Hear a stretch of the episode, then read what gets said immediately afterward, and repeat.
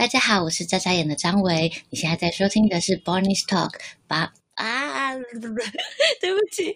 哎，你们的工作好难哦，我就是就是好紧张哦，我发现就是平常在讲话跟那个 就是在录音。还好啊，那要是那要是有影像，你不就更紧张？对啊，我觉得还还是有可能是我最近睡太少了，就状态没有很好，就是觉得呃好紧张，我就像面对群众，就是很害怕的。好好，我再来一次。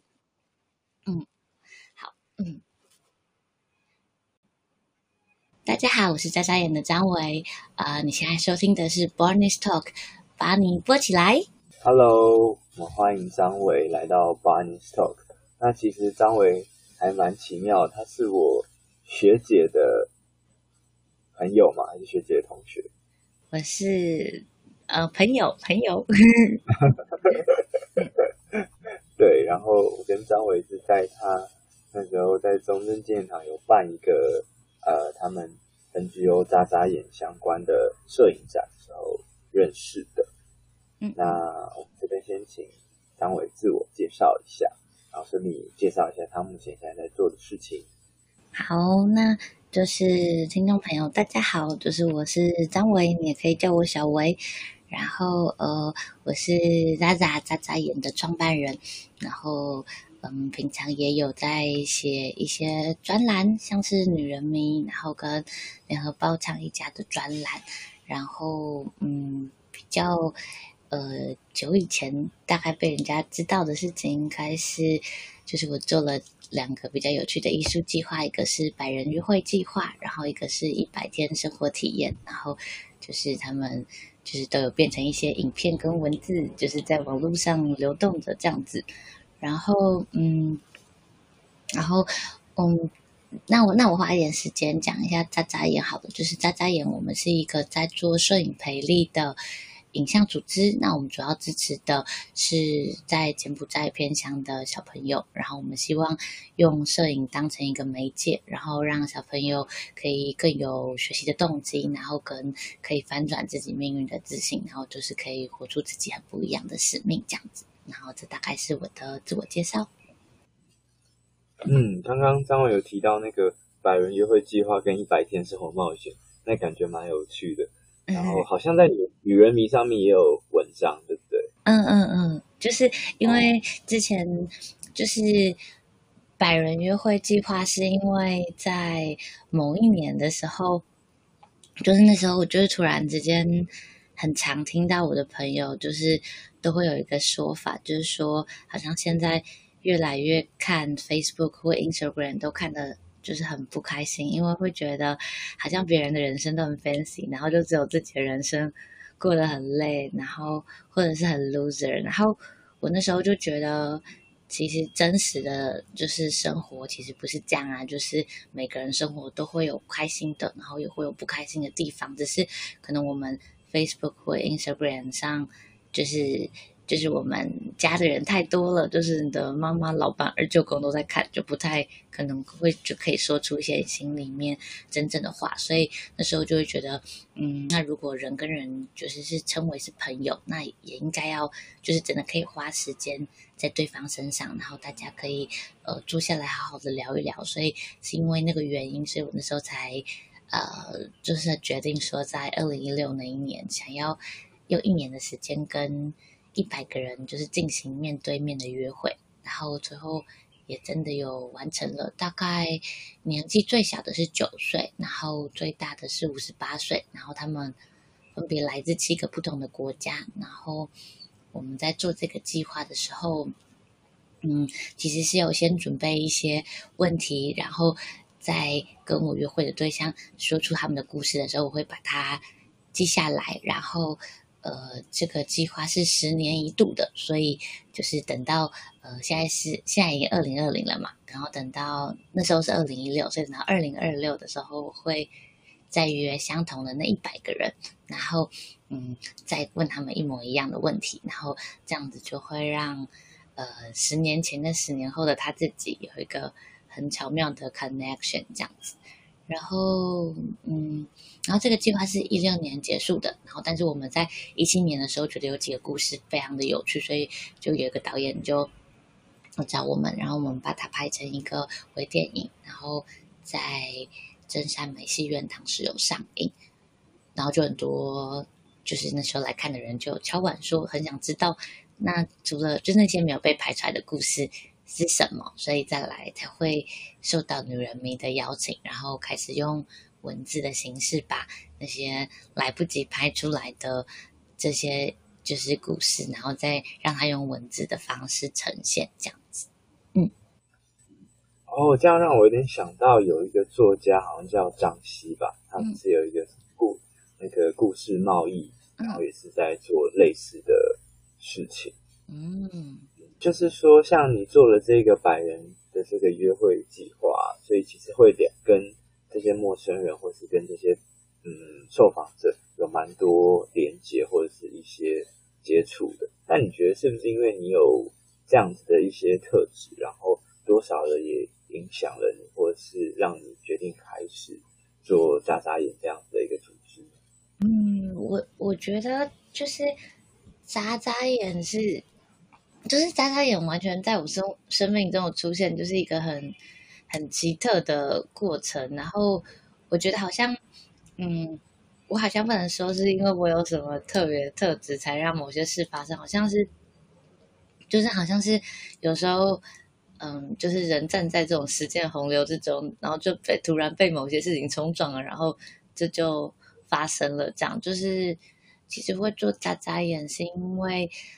嗯，在大概九年之前嘛，那时候我就是有就是有遇到一次蛮蛮严重的失恋，然后。就是跟当时大概交往了六年半的，就是就是当时的男朋友分手，然后那时候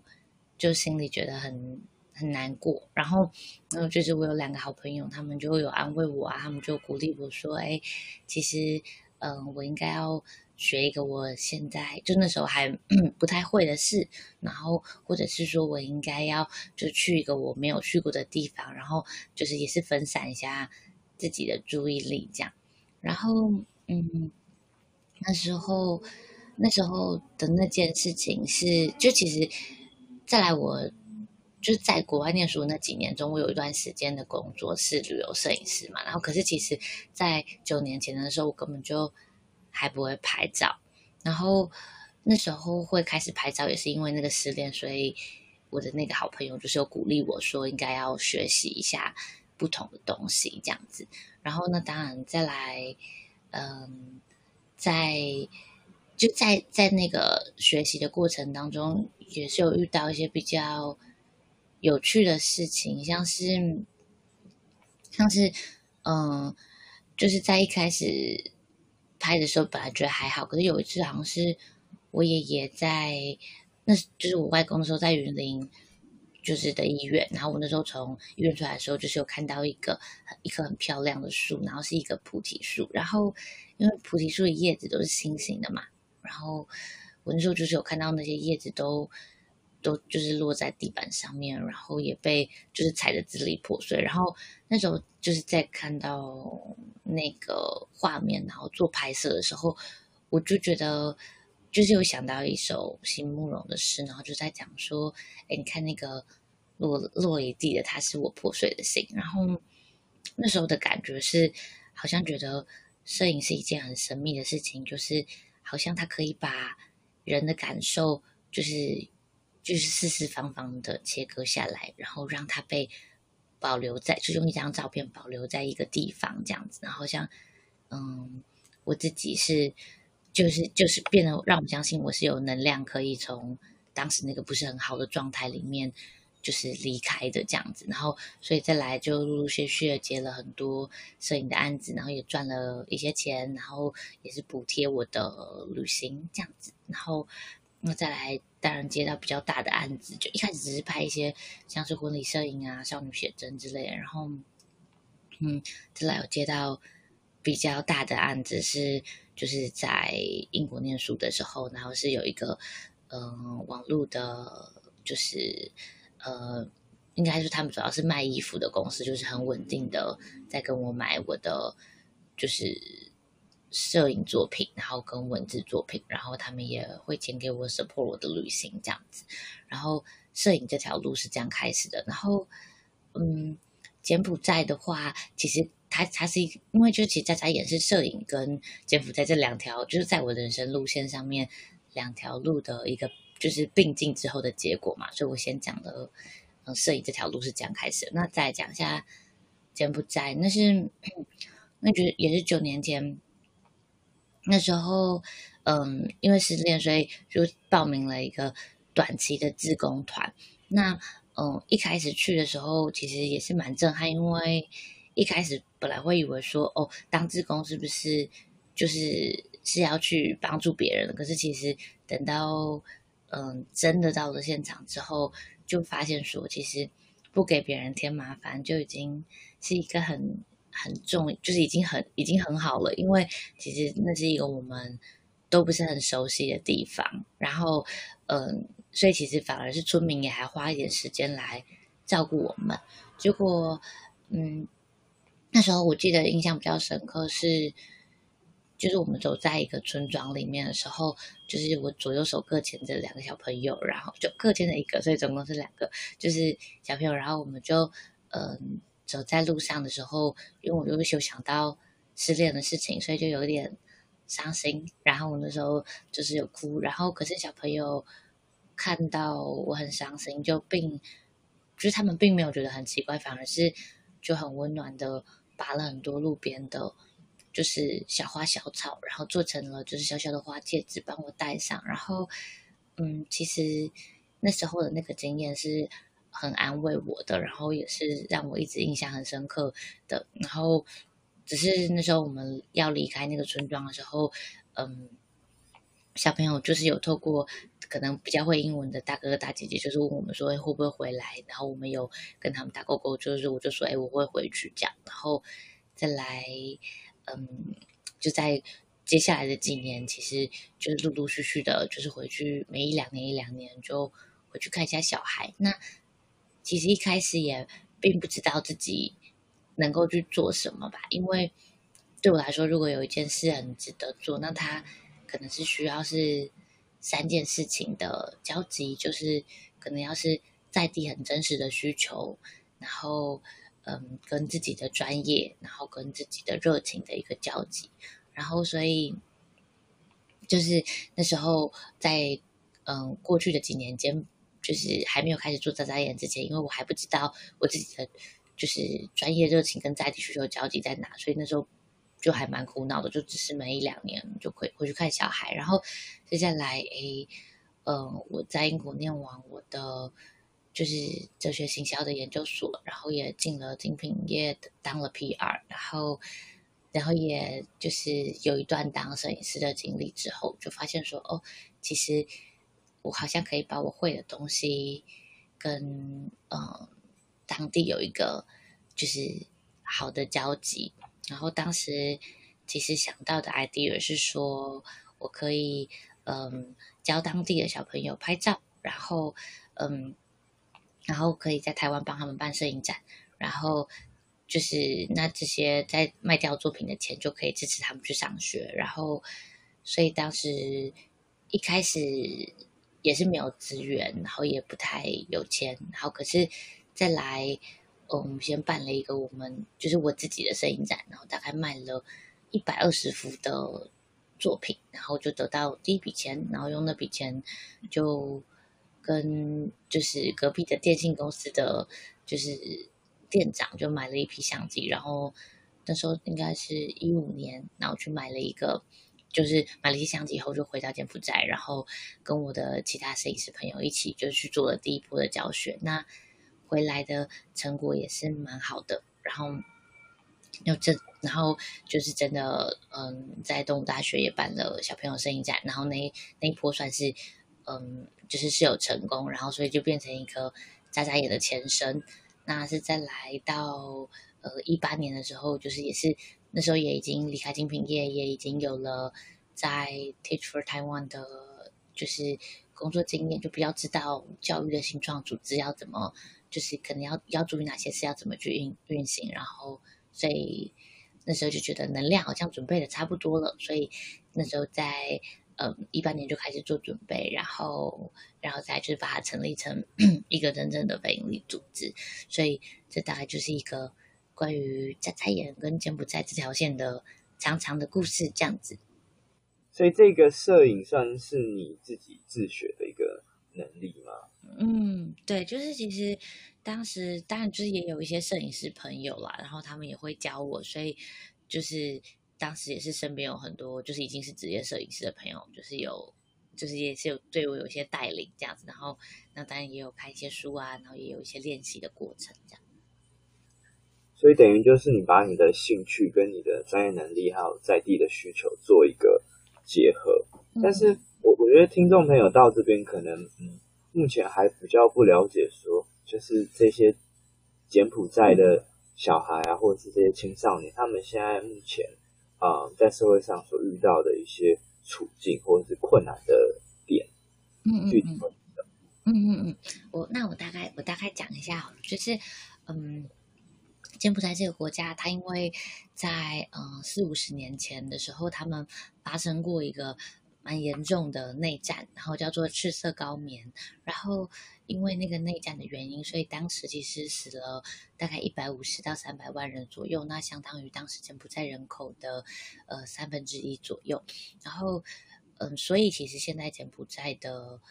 他们的嗯社会中，大概是一个处在低金字塔的国家，就是说三十岁以下的人口占。总体人口的比例是非常高的，然后当然这也连带就等于说有个社会断层，那连带影响的是，嗯，就是他们在政治、教育、经济上面都有很多要克服的困难。那嗯，所以在资源城乡的分配上面，就是尤其也是很严很严重的悬殊，像是大部分的大学都是分布在像暹粒、金边、马德旺这些比较大的城市，然后所以。嗯，其实，在偏乡的状态是真的，孩子就过得比较辛苦。那我就以一个就是我我常年服务的那个村庄为例好了，就是我常年服务的那个村庄，它是位于大概先立市车程两个半小时左右，然后是在柬埔寨跟泰国的边境。然后那个村庄呢，其实嗯，在我去的过程当中，大概一直都这九年间都是处在没水没电的状况，然后是到去年。因为大选，所以洪森他们的总理才要把就是他们的电路有铺设上。可是其实还是很多家庭是没有，嗯，没有办法去使用到电力的这样。然后就是这个村庄的状态是，孩子平均大概到十五岁的时候，大概就是会中断学业，然后到嗯，就是泰国去变成非法移工。那其实非法移工是职业风险蛮高的一种工作，因为就是他可能做的，因为没有 visa 嘛，所以可能就大概做的都是黑工，然后可能做就是像建筑这一类的劳力工作。那有的时候可能会，嗯，因为没有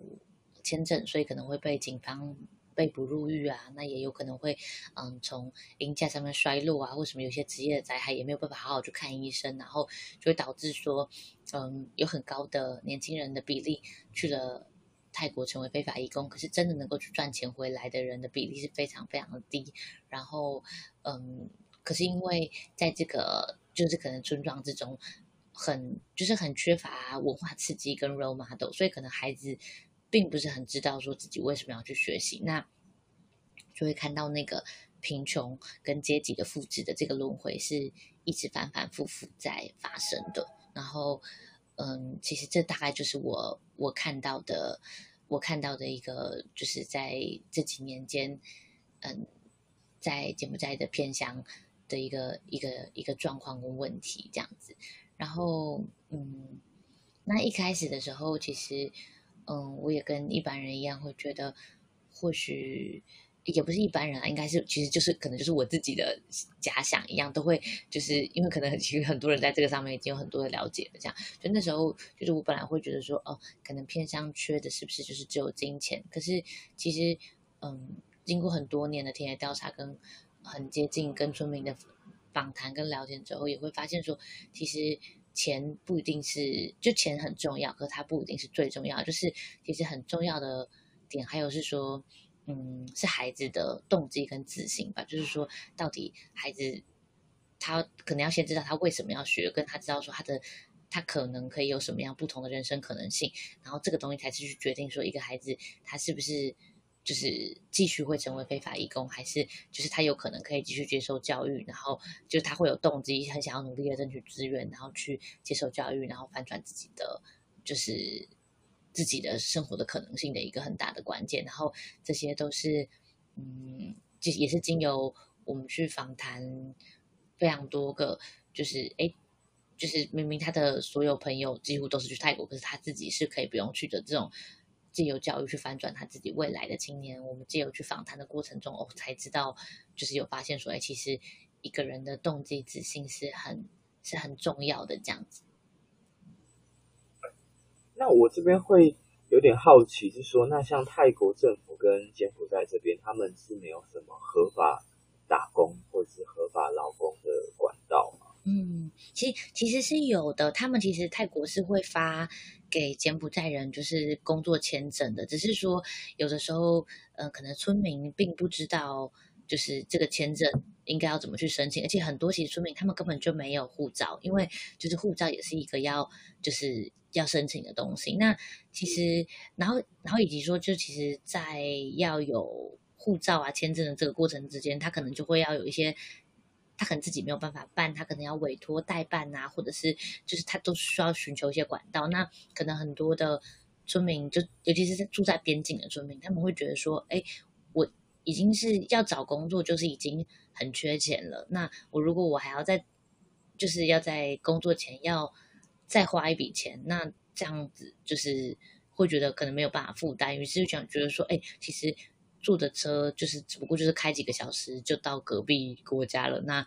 干脆就是铤而走险的先先去试试看这样子。所以其实，嗯，泰国政府是有给柬埔寨是有是有给柬埔寨合法签证的机会的，只是说可能那需要一点申请的流程，然后可能很多村民是没有管道或不知道，然后也有可能会嫌麻烦，或者是没有资源去做这件事情这样子。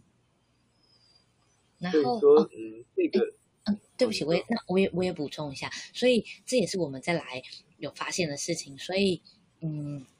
像是我们第二期的，就是培力课程之中啊，我们就有一个环节是，我们其实是去准备了，嗯，就是我们去看了那种联合国的，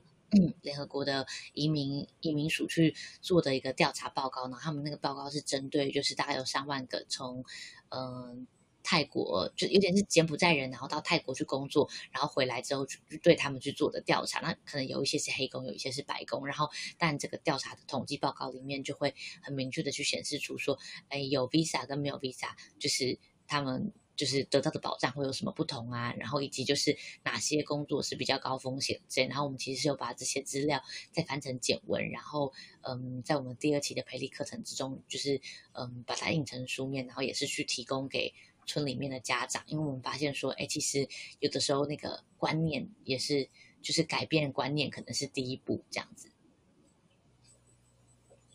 嗯，所以现在这样子，他们所面临到的处境，可能说不论是资讯上的落差，或者是说，啊、嗯呃，对于一些资源或者是管道攫取上的匮乏，嗯，那眨眨眼这边在做的事情，就是除了。啊、嗯，摄影的培力计划之外，也告诉他们其他的形式，让他们知道有其他的选择，不管是要去泰国的合法打工，还是继续，嗯，啊、呃，不管在地的就业啊，或者是在地的就学念大学，嗯嗯嗯，哦，就是像是我们，嗯。嗯就是这个，这个又分成有几个阶段，就是有，就是其实我们做的事情是有一点不太一样的，这样子，就是因为其实，在第一年的时候，我们那时候就是一个培力影像培力组织嘛，就是哦，我可能要先解释一下什么是培力，就是培力的英文叫做 empower，那它其实是嗯，现在国际发展上面一个很，就是大家很。就是很比较倡导的一个观念啦，就是说，像以前在说国际服务或国际发展的时候，大家可能会想的就是说，我是好像要给予资源给另外一群人或帮助另外一群人。可是其实现在大家其实是更倾向说，empower 这件事情是要让这些能力或力量是从当事者就是在地自己去长出来的力量，那才是在地的，这样才不会说，我当你的国际援助或国际服务，就是当你一撤离的时候，就其实。就是还是一样，跟本来讲的一模一样。所以其实 empower 这个东西，它的核心观念是要让能力跟力量是从在地自己长出来的。那我们其实是用透过影像当成这个媒介来做这件事。所以其实像我们第一年的时候，就是其实是带着嗯班上的孩子，让他们。嗯，去拍摄不同的照片，然后办出属于他们自己的一场摄影展。那在这个过程，哎，也也就是那个我跟 Barney 会认识的那个，我们在就是就是其实是在就是那个在在中正纪念堂的摄影展，其实是这个展是先在柬埔寨的村庄发生过一次，然后才让他在在呃中正纪念堂再发生一次的。那那我想要讲一下，嗯，在刚开始做这件事情的时候的，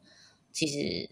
嗯，我们心里的想法是这样的，就是会发现说，我要 empower 一个孩子，可能孩子就是是需要获得一些能力的。那比如说像这些能力，像是自我觉察，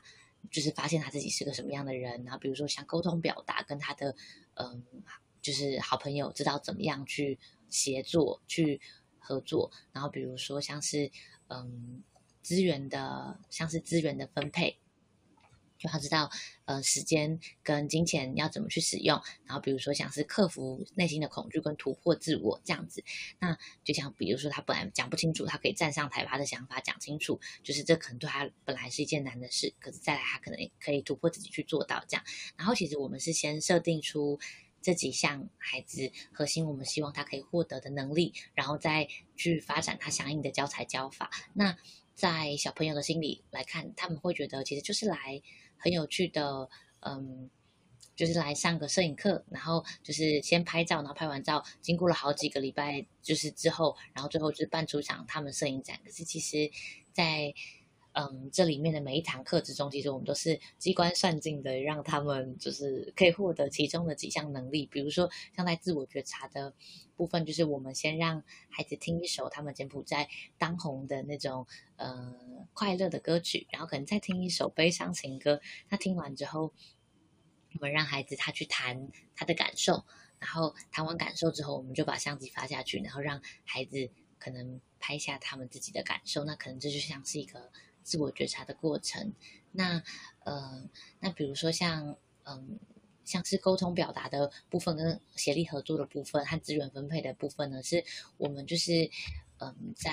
可能中段的课程之中，我们就已经让孩子知道他们会要办出一场属于他们的摄影展了，所以他们就要自己在在我们帮他们写出，比如说一百六十几张照片之中，他们要有小队去选择他们这一组最想要。呃，展出的照片是哪几张？然后他们要决定展题，他们要去诠释那些照片，他们要练习上台去做 presentation，然后他们也要自己决定说，哦，如果一组只有大概，比如说八到九美金的预算，他要怎么样让这个预算去决定要哪几张要洗的大，哪几张要洗的小，这样子。所以其实，嗯，是我们的第一期课程，其实是先透过一连串的，呃。这样子让孩子自己拍摄自己办展的过程的这些细节里面去，让他们长出这些不同的自信跟能力。那这是我们最一开始在做的事。那我们也发现说，哎，其实这不只是我们自己觉得说可能会不错，其实孩子有给我们一些正向的 feedback，因为我们有去做前测跟后测，然后就发现孩子在这几项能力上确实有增长。但是其实我们自己有去思考以后发现啊，就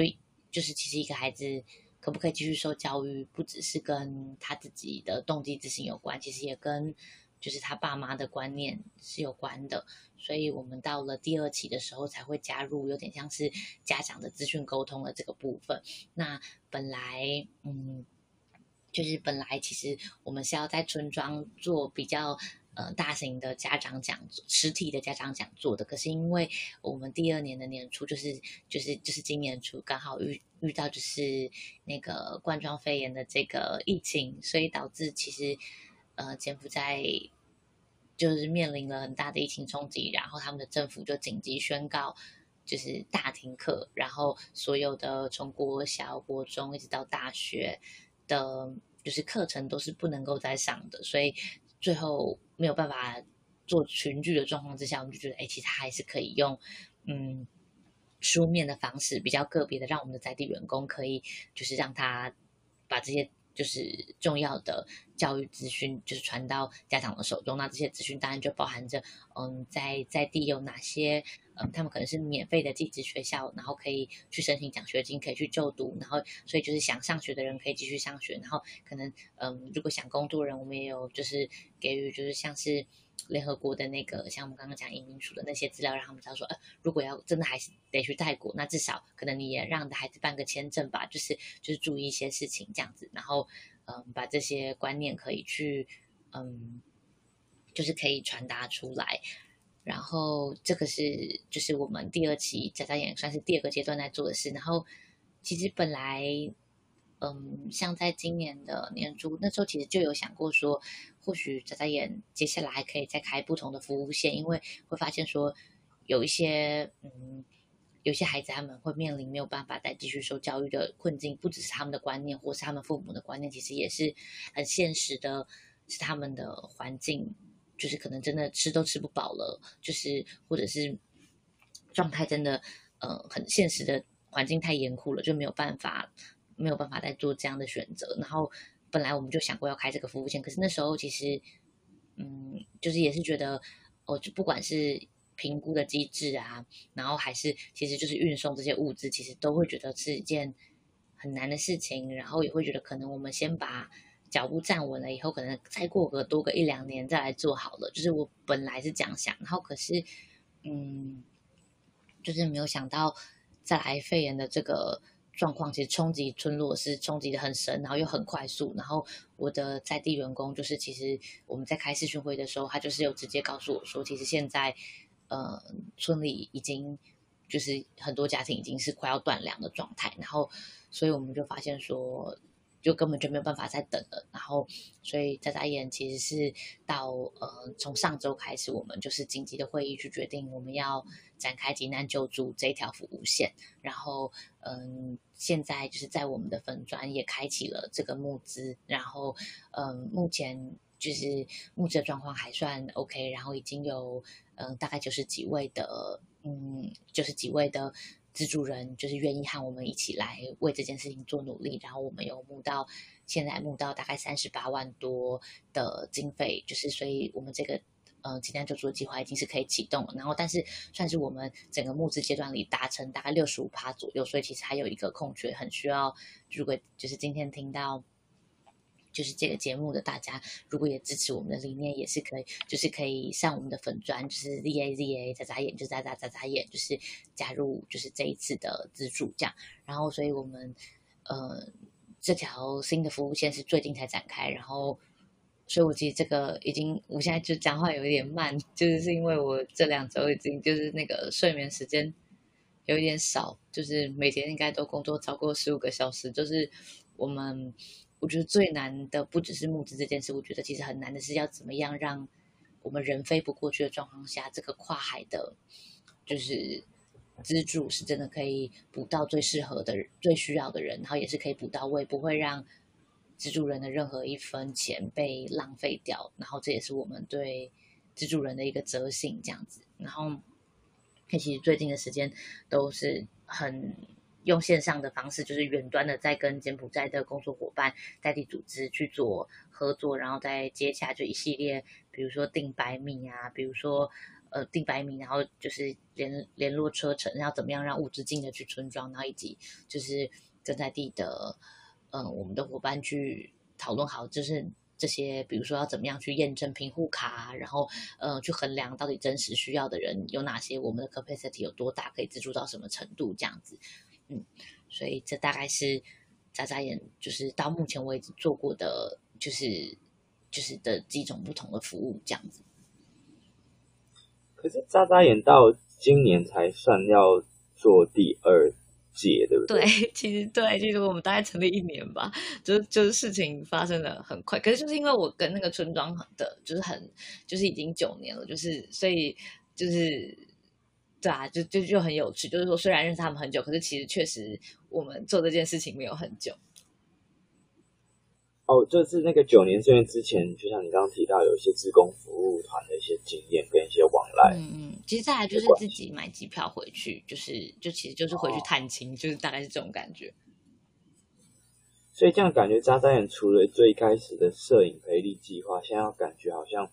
怎么讲，变得更全方位的一个，嗯，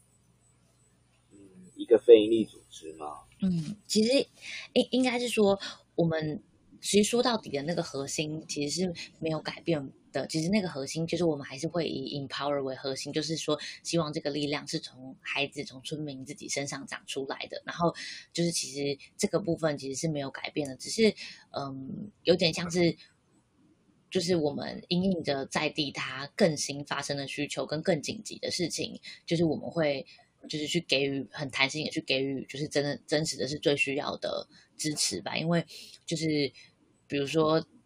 就是如果像现在这种，就是因为疫情，然后父母都已经从泰国失业回到家，都已经快要没有东西吃了。然后这个时候，如果我们还在谈很远的五到十年以后的这种孩子的发展，那这就太不落地了。就是因为就是他们如果真的没有东西吃，就是我下我明年回去，孩子都还在不在？我就是都已经没有把握了。所以就是最近对我们来说，像这一次开这条。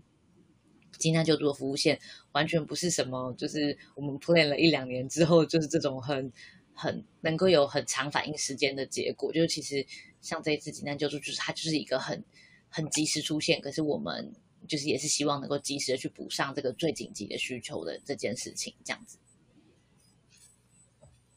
了解，嗯，那我这边就会想要了解说，像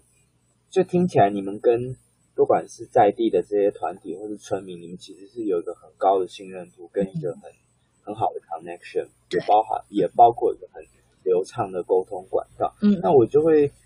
我相信很多朋友或是其他也在做相关呃组织的人，会想要了解说，那当初你们是怎么样，就是走进村民的心房啊，然后你怎么样去拓展这样子的一个据点？那中间在这样子的任务执行上面，有没有受到一些误解啊，或者是一些沟通上的误会？嗯嗯嗯，我我觉得这是一个很很很很有趣而且很好的问题。这样子就是，其实因为一开始我进我进我我觉得这个是就是我觉得这个就要讲到，我觉得是时间的奥妙。这样子就是我一开始进就是那个村庄的时候是九年前嘛，那时候真的是只是一个短期的志工的形式。然后其实这个中间，嗯。我其实还不知道自己能够做什么的时候，其实就只是因为打勾勾答应小孩，所以就觉得每一年每一年都有回去。然后其实这个中间到我觉得到到大概第三次、第四次回去的时候，其实那时候我觉得我自己的感觉蛮不好的。然后那个不好的感觉是因为我会觉得很无力吧，就是觉得嗯，你看得到在地的需求，然后你也看得到。这个问题，可是你不知道自己可以做什么，然后就会觉得我只是一直回去就是见他们，可是你你看你一直在看，可是你不知道你能做什么，那个感觉就是是就是好像你只能袖手旁观的感觉，我觉得很差。然后可是就是到到像去年我们开始去，就是整个计划开始前，我们有去做了，就是大概二十几个家庭的家庭访问的时候，我觉得我突然间觉得，或许有的时候。有一个时间的酝酿，或者是那些看起来不知道为什么的等待，其实那个等待是很重要跟很必要的。因为，嗯，就是我们去年在做家访的时候，我们就有到一户人家，然后我们其实是正要跟那个爸爸妈妈，就是要跟他们解释说，呃，我们是眨眨眼是什么样的组织，然后我们是打算要教他的孩子哪些东西，就是才正要解释。可是其实妈妈光看到我，她就是。先要我停下来，然后他就蹦蹦蹦跑到他们家，就是那个就是这种木头搭建的小房子里面，就是到的二楼，然后去就是拔了一张照片下来，然后他给我看的时候，就是那是一张已经是泛黄的，然后就是的照片，然后然后那张照片就是是四五年前我帮他和就是他的家他的孩子拍的，然后那时候他就是透过我们的在地伙伴，就是就是跟我说说，诶，他知道我是谁，然后他完全知道。就是他是虽然他不知道我们新的计划是什么，可是他知道我是谁，然后他知道我的他的孩子如果加入这个课程，一定可以学到好东西，所以他很相信我们。然后我觉得那个历程其实对我来说是很感动的，因为嗯，我我觉得就会让我知道说，哦，其实之前的等待是有意义的，因为其实信任感这件事情的发生跟关系的建立，真的不是一朝一夕，其实就是是真的是需要透过很长的时间，让村民常常每一年每一年都看到你，然后对于你认识的，然后跟你慢慢有聊过天，然后知道哦，其实你并不是只是来来去去的，就是过客，就是你是真的就是要跟他们一起走一段路路的人这样子。然后那时候我就是有给一个这样子的感动，然后然后这个当然也包也包含说我的在地员工跟这件事情也是很有关的，就是。其实当时，因为我在地员工的名字叫 Audrey，然后他是一个已经，他算是一个蛮成功的，就是经过受教育翻转自己就是人生的青年。那我跟他。他是我第一届带过的孩子，就是我九年前第一次去带的孩子，然后就是现在还是很多人会戏称说，就是这是我我的这个十年养成计划，就自己的员工自己从小带起这样子，然后可是其实那只是开玩笑啦，就是嗯，在这个中间的几年是他自己的努力，然后让他自己可以活出不一样的状态，然后像他就是嗯，现在是在呃一个就是先立式的五星级餐厅当西点师傅，可是他用他所有的假。假日就是说都跟我们进到村庄去，就是去去带孩子，然后去教这个课。那其实我当时就是有问他说：“你其实嗯自己能力这么好，然后英文也这么好，就是为什么你会愿意就是跟我一起要做这么累的这件事情？”然后那时候他跟我讲的理由说：“他说因为可能看你第一次来的时候会觉得嗯就是就是。”就是只是来观光的，那可是看到第二次、第三次来的时候，觉得嗯，就是哎，你是真的有点想念我们。然后可是看到你第十次、第十一次来的时候，就知道嗯，你是玩真的。所以就是他就是说，他知道就是这个东西是真的，就是我们是真的有要跟在地一起来创造些什么，所以还会觉得他也很想要加入这个 journey 当中，他也很想要在这个中间，就是为他自己的呃故乡去尽一份心力，这样。然后嗯。所以我觉得，嗯，有的时候中间的这些过程就是是磕磕碰碰嘛，那就是不知道在在等待的时候就会不知道说这些等待是为了什么，然后也会不知道说，哎，这些其实就只是纯粹的去，就只是纯粹的跟村民聊天，然后纯粹的听他们讲他们的烦恼，纯粹的听他们讲他们自己人生，不管是可以有去受教育或没有受教育的人，他们自己人生的故事，就是再才发现，其实这是一个，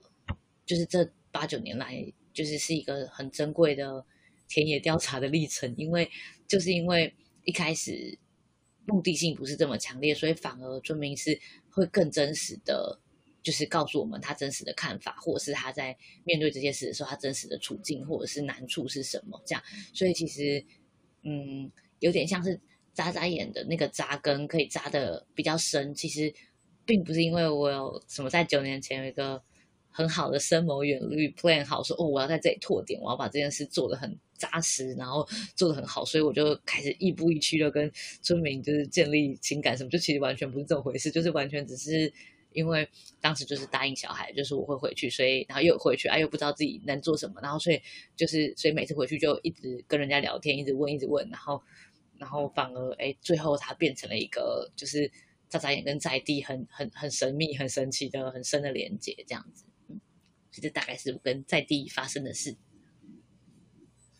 而且像你刚刚提到那个富人的那个故事啊，嗯、我觉得有时候像这种信任感，如果是呃朋友传给朋友之间的信任感的话，会再更强烈一点。就是例如说，嗯、你虽然是带着一个善意去跟这个富人接触，可是如果他没有呃透过这个之前你你帮他拍照片的这个行为，嗯、或者是。另外一个朋友帮他介绍的话，他可能对你的那个信任感不会来的建立的这么快或这么强。嗯，可是如果他已经是我的朋朋友知道你这个人，大略知道你的轮廓或盖帽的话，嗯、那他其实你的信任感就建立的蛮快。对啊，对啊，所以所以我觉得这个点，我觉得你刚刚讲到一个很棒的点呢，就是说这个我们的在地伙伴其实是非常重要。就是我在在地的，也可以说是我的员工，然后跟我们的伙伴这样，就是。因为其实有时候，嗯，村民们他们，因为我们毕毕竟还是有语言的隔阂，就是有一些村民可能稍微懂英文，英文，可是有一些村民他们可能不是那么，就是这么理解英文的时候，还是要透过我在地伙伴可以去做一个翻译，这样。那其实某种程度，嗯，我就是我觉得我的在地伙伴，因为他自己就是那个村，就是成长的青年，所以当。他在嗯，比如说为我去做翻译，或者是解释我是谁的时候，其实我会觉得那个信任感是加成。就是村民不只是相信我，他其实也是因为他相信着我的伙伴，所以他相信我这样子。然后嗯，然后这也是我当时这个这个就真的算是我当时比较策略性想过的一件事情，就是我们会觉得说，如果我们要做这件事情，那我们要用的人，我们想要栽培的一定是就是当地的年轻人，因为我们就是。呃，就是以我来看，我会觉得像渣渣演的终极目标的愿景其实是自我消灭嘛，就是说希望说有一天这个地方已经不需要我们的服务了，或者是有一天希望这个地方它是可以完全由当地的年轻人、由当地的人去学会这一整套 run 这些事情的方式。那其实这样就是完全算是在地，就是靠自己的力量全部站起来了。那这才是最好的状态。所以其实，嗯、在一开始去选用说，哎，我们的。在地就是呃，要怎么去 run 这整个组织的时候，就知道说，哦，我们一定是要有柬埔寨 team，然后也有台湾 team，然后在这个过程中，就是要让嗯，是让自己的村民、自己在地的年轻人，就是在执行整个专案的过程中，要有非常非常深度的参与，然后嗯，也可以从中去得到很多能力，然后也可以从中得到更多自信的，就是就是其实在这个过程中，我们是有去想过这件事情，这样。那像你刚刚除了提到这个 Audrey 的这个对案子或这个经验之外，有没有其他一些嗯，这些孩子们长大之后的改变啊？不管是你的伙伴或是在地的一些年轻人，还是说因为嗯，我们就以现实面来讲，嗯、因为目前可能现在做的事情时间还不是这么长，嗯、然后还是有限，所以可能大多数的。呃，柬埔寨他们长大的孩子还是必须到泰国去做非法打工。嗯嗯嗯嗯，就是其实你看到像 Audrey 这样子的例子，他真的是一个少数，就可能比如说在地可能十个年轻人里面，就是我是说在村偏乡村庄里，可能十个年轻人里面，只有一个像他这样的年轻人是可以透过教育去翻转的。那其实，嗯、我目前就是以我看过的。的的状态里，就是其实我觉得真的还是伤心的故事是是居多的吧。然后，嗯，就拿就是就拿就是这一次我第二次就我们第二期课程前的那个家访为例好了。就是嗯，可是我觉得我觉得我这样哭我很怕我等下讲会哭，因为这一直还是我现在想起来蛮不忍心的事情。就是嗯，就是。我们第二像这次第二期啊，我们有去，因为我们去年做出了就孩子他们自己的摄影展，然后就说挨家挨户把去年的学生就是也都把摄影机就是交给他们这样子，然后嗯，其中就是有拜访到一家，那他也是我去年的学生，然后是一个女孩这样，然后嗯，那他今年就是十四十五岁了，然后。他的妈妈就是说，他今年可能没有办法再参与，就是我们的课程，因为他必须要去泰国了这样子。然后就是那个，然后那个其实小女孩就在旁边，然后她也拿着摄影机，然后你会觉得她其实是很想参加，可是她不行。然后，然后在他妈妈就看着我，然后就跟我说，他就是说，他跟我就是说对不起，这样子说对不起，他们家真的很需要这一份薪水，然后。嗯，我我我在就是我觉得觉得那一幕，嗯，我回到家里就是越享受，我会觉得就是越难过吧。我就会觉得他为什么要跟我说对不起？就是那个对不起是什么意思？就觉得，对，就觉得说，呃，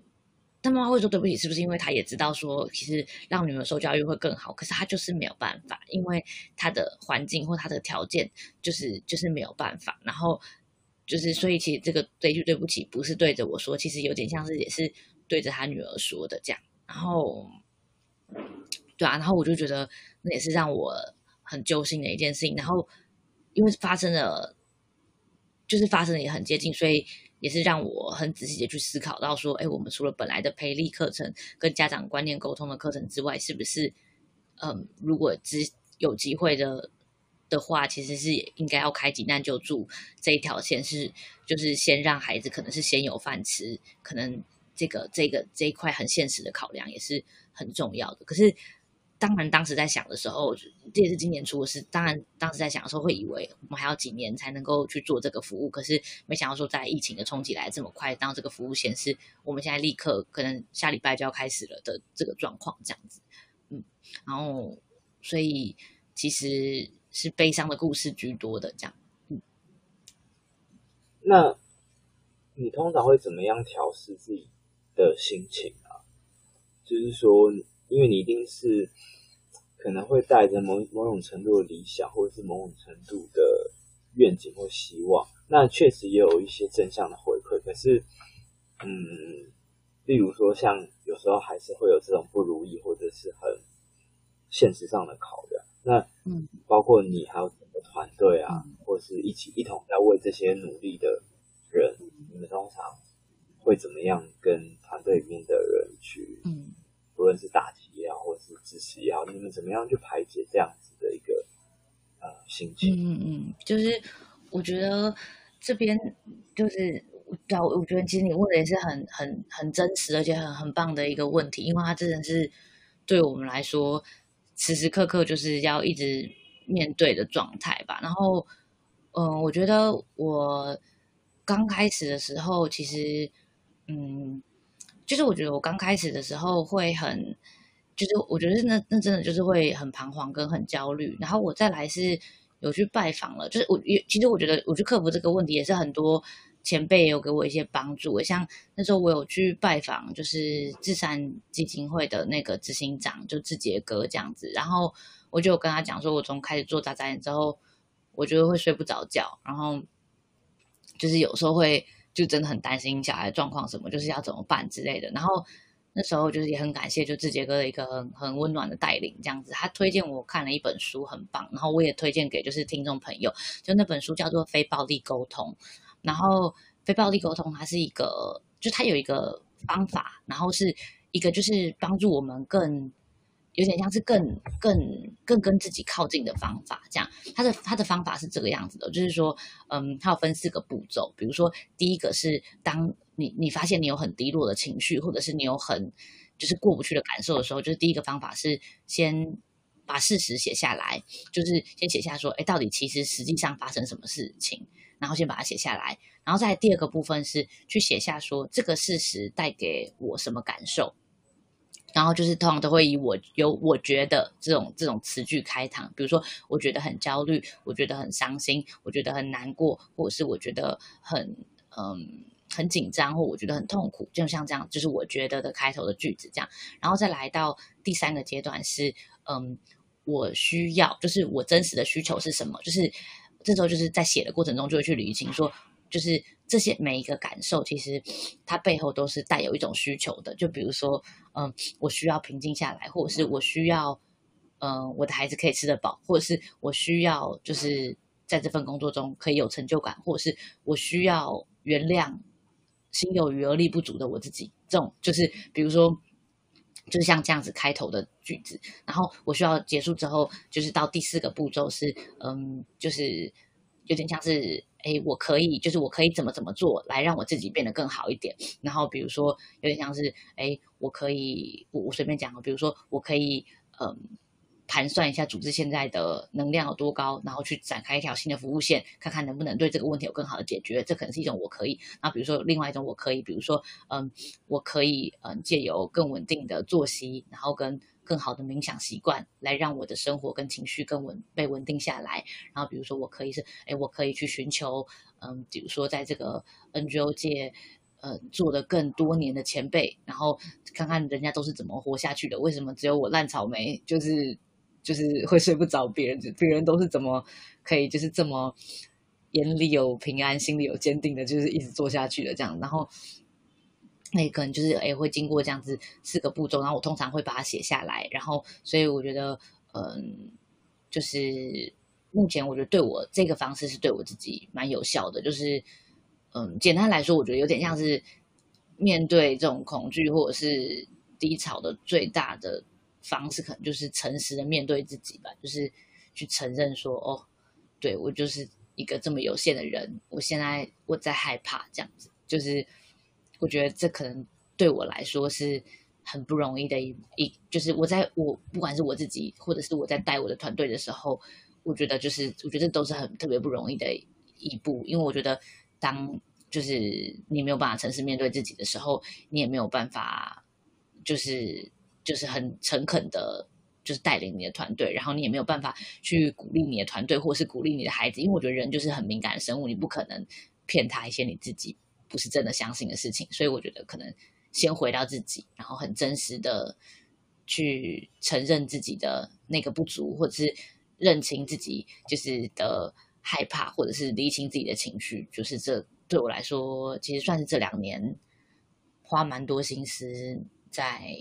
挖掘跟从事的事，这样子。嗯，就等于可以把这个担忧切成四个阶段，就可能前面是觉察这样子的。氛围，然后再就是可能承认自己客观上，比如说不足或脆弱的地方，然后再就是去分析这整件事情，然后最后可能就会有一些实际上的行动。嗯，对啊，就是所以他我在讲的是那四个步骤，好，就因为搞不好有一些听众朋友刚刚没有记下来，就是第一个部分的话，就是先写下事实，就到底事实是什么，然后因为有时候其实光。写下事实这一步，很多东西都会结束，因为你发现说，哦，原来有一些担忧根本就是我自己幻想出来，就其实事实并那不是建立在事实上。所以第一个是写下事实，然后再第二个是写下呃情绪，就是我就是我我觉得怎么样之类的，然后再第三个是写下需求，就是我需要什么什么什么，然后第四个是我可以怎么样怎么样之类的，就大概是用这个四四个步骤去整理自己这样子。嗯，我觉得是非常棒的一个。一个方式，但我觉得一定是蛮困难的吧，因为就像第一个写下事实，就我觉得就光事实这件事，每个人就有很不同的认知了，真的。但我觉得大家可以练习看看非暴力沟通，对对，那本书叫做《非暴力沟通》，对啊。然后，然后我我觉得其实第一步很难，我觉得第二步也很难的。我觉得有时候就是要去描述自己的情绪，然后或者第三步说哦，要真的去看见自己那个情绪背后真实的需求是什么。我觉得这两个对我来说，有的时候也不是很容易的。就是就是有时候，就比如说那个情绪看起来是，就是比如说是生气的，或者是那种张牙舞爪情绪，可是其实。最后，他背后的需求跟真实的感受，其实居然就是经过一些沉淀跟理性，发现说，哦，其实居然是害怕，就是其实是因为害怕才导致那个生气，就是就很有趣。就是我觉得人人心很复杂，就是自就是自己的，就是自己也是很复杂的，就是很值得很细的去探索这样子。嗯，了解。哎，那像疫情如果到时候缓解或者是呃结束以后，扎扎有未来或者是近期的。计划或者是嗯嗯，因为你们原先计划就已经某种程度上来讲被打乱了。嗯嗯，其实其实其实应该说不不算完全被打乱了，就是说我们本来的第二期课程，其实这次都还是有顺利的去执行，因为就是不管是摄影培力的课程啊，然后还是呃就是家长的那个沟通，就是教育观念的沟通，其实这个部分就是都还是有，就是它它都算。嗯，只是提前了两周结束，可是其实，嗯，然后跟比如说本来的实体课程变成就是实体讲座变成一个文书的个别沟通，其实，嗯，本来在 work 的东西还是持续在 work 的，然后只是现在因为疫情，只是说加入了一条新的产品线，就是服务线啦，就是就是就是急难救助的这一块，就是有百米，然后就是就急难的。急难家庭的评估，然后跟百米的援助的这个部分，然后所以就是等到嗯疫情真的就是可以比较缓解还是什么，那当然就是我们就可以再飞回去，然后也可以去拜访这些就是急难家庭，他们就是目前的状况怎么样，然后就是然后然后然后本来的呃我们年度的这个就是计划就是可以照就继续照着我们本来的这个。这个状态去运运行下去，这样子。然后，可是其实对我来说，嗯，我觉得有个点还蛮棒的，就是，就是或许我们在接下来的服务之中，我们可以有更深更深的，就是跟在地组织的合作，跟就是接洽。然后，就是它的，就是它的好处可能有两个吧。第一个好处是说，因为毕竟，嗯、呃。我们平常团队就是，虽然我有海尔在地的员工，可是平常比如说团队还是会有一些时间是在台湾的，那就是毕竟不会比当地人待的时间长，所以就是如果有跟在地组织很深度的合作，其实他们是可以有更好的对于在地状况的评估跟掌控，所以这个合作可以让我们的服务是更接地气、更到位的。然后，然后第二个，嗯，我觉得很棒的地方应该是说，跟在地组织有很深的合作，是其实，嗯，我们如果有办法去。呃，去补上在地组织，他们可能有一些需求，然后去 support 在地组织可以，嗯、因为我们不管是带进去的呃募款资源，还是不管是我们带进去的新的，比如说设计思考，或者是这些很新创的方式，去帮助在地组织站得更稳。那其实这我觉得这也是对于两方都是一件很棒的事情，就是可以让就是嗯真正一个好的 impact，就是对在地一个好的 impact 可以是更深入的这样。嗯，了解。那像你自己有说，你觉得眨眨眼最终或最理想目标就是让它呃自然自我消灭，消消消灭。那你有想过消灭之后，想象过这件事情吗？还是说你有想过消灭之后的下一步想要怎么做吗？就是我觉得可以分成两个部分，一个可能是你你自自我或内心的一个追求，嗯、再来就是那整个团队呢，就可能台湾。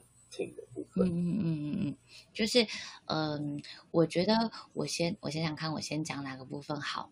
嗯，我先讲我自己好了。就是其实呃，就是对我来说，我觉得嗯，就是我觉得就是这个人生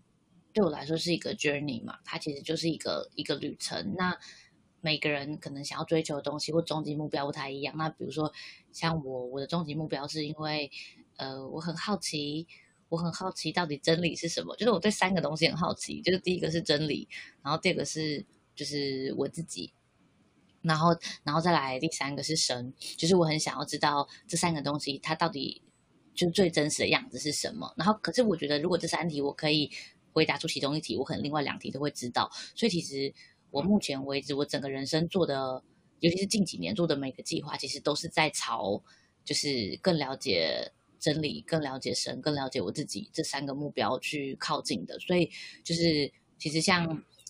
一四一五年的环游世界，其实那个就是算是跟世界的一个 connection，它也是回应这个同一个主题。那比如说像一六年的百人约会计划，透过跟不同人的交集，其实也是在靠近我想知道那个真理。那比如说像一七年我跟我自己的约会计划，或者是一八年就是一百天生活体验的计划，或者是一九年我跟情绪的连接，或者到。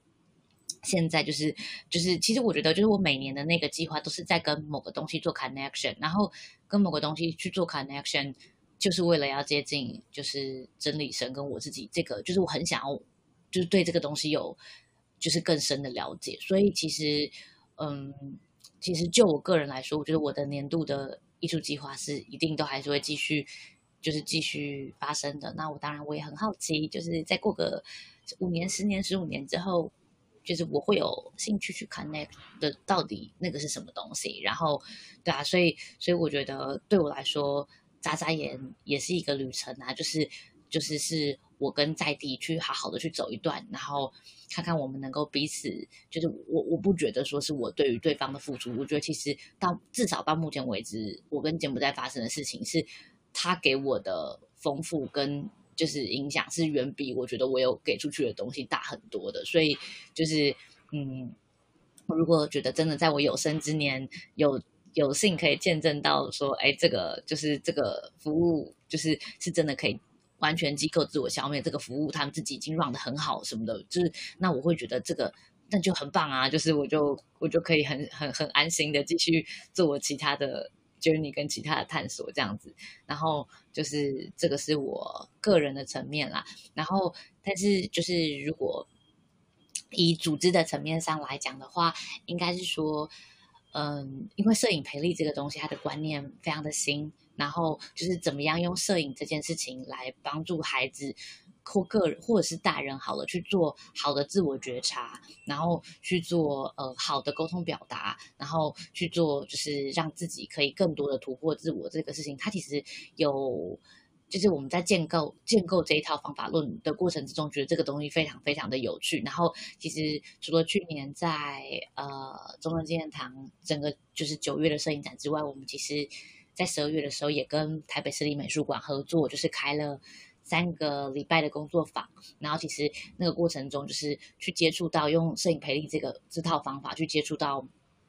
不同的年龄层的人，然后当然也。嗯，皮匠有有一个专场，我们完全针对的就是教育工作者跟父母，就是说，就怎么样是带父母跟带教育工作者，让他们有办法学会这个一些美感，然后他可以回去教他的孩子之类的。所以，其实我觉得，如果就是这个是并进来，就是我觉得不用等，就是柬埔寨这条服务线，或者是结束，或者是也不用等眨眨眼，就是自我消灭，就是应该是说，就是其实，嗯，在。整个发展摄影培力的过程当中，其实也是希望说，可以让更多不同的人去接触到，就是摄影培力这件事情，然后可以，嗯，也透过，就是透过不同的方法，然后更靠近他自己，然后更把自己的天赋潜能可以用不同的方法去活出来，这样子。所以这应该是感觉上还是有很多很好玩的事情可以做的，这样子，嗯。嗯，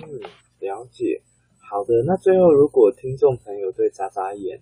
这样子的一个资讯或者是组织有兴趣的话，他可以怎么样更加多了解呢？好，就是非常的感谢你，就是 cue 我这个点这样子。就是呃，我们现在眨眨眼已经有 Facebook 跟 Instagram 了，然后所以就是如果就是想要支持我们的朋友，就是很欢迎你到呃。就是我们的 Facebook 上，你搜寻大写的 Z A Z A，然后眨眨眼就是眨眨，然后眨眨眼就是这样，你就可以找到我们的粉砖。然后就是希望可以帮我们按个赞。然后嗯，如果嗯就是对于这次急难救助的这个专案就是有兴趣，然后也想要尽一份心力来支持的话，就是也可以点入就是进去以后点入连接，然后嗯欢迎也捐款支持我们，然后让我们可以陪。柬埔寨小孩可以走得更长更远，这样子。然后这是 Facebook 的部分，然后嗯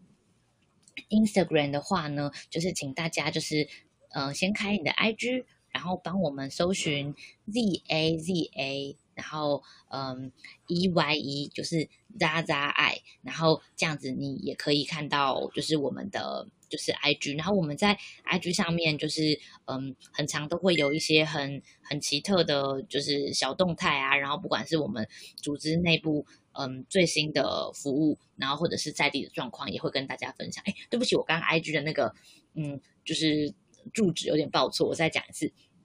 它是 Z A Z A E Y E，然后一个下底线 T W，就是眨眨爱，然后下底线 T W，就是是我们的 I G，所以就是也欢迎大家在脸书跟 I G 上面帮我们按个赞，然后追踪我们，然后也会知道我们嗯，就是最新跟最有趣的一些讯息，然后嗯哦，然后如果是对于就是我个人的艺术计划，像是百人约会计划或者是一百天生活体验。这个有兴趣的话，嗯，就是也是可以去女人迷，然后搜寻张维，就是弓长张，然后四维八德的维，然后你也可以看看我的专栏。然后，如果是想要看柬埔寨现发生的事情的专栏的话，就是可以上联合报的创意家，就是这个这个这个平台，然后你也是打张维就可以看到，嗯，我跟孩子就是过去发生的故事这样子，嗯。好的，那我们今天也谢谢张伟来到 Barney's Talk。那如果大家喜欢这种关于生命旅程啊，或者是这些嗯不一样的视野、不一样故事的人物访谈的话，都欢迎来信来讯跟我们说。那 Barney's Talk 就到这边喽，谢谢，拜拜。拜拜。